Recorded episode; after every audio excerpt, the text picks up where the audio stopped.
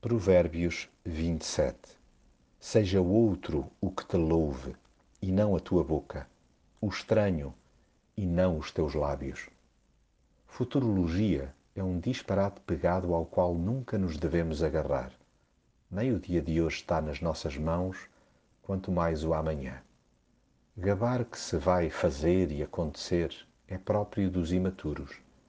Já quem tem uns dedos de testa haja discretamente, não se colocando a si mesmo nos píncaros. Que sejam os outros a elogiar-nos.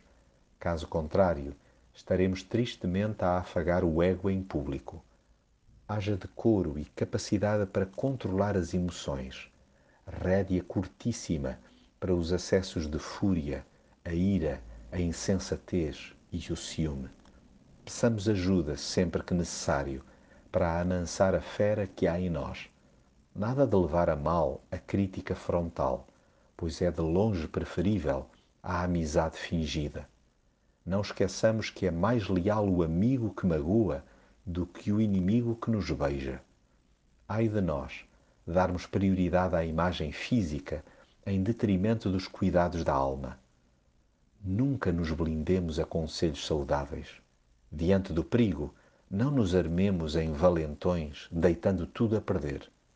Não vivamos acima das nossas posses, mas também não alimentemos o desnorte financeiro de terceiros mesmo que nos sejam particularmente próximos.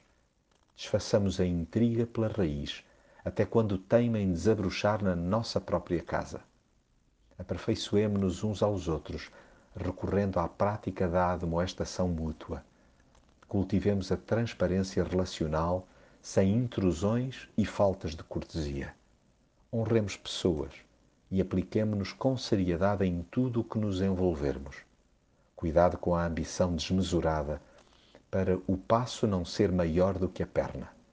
Trabalhemos honestamente e descansemos na providência divina.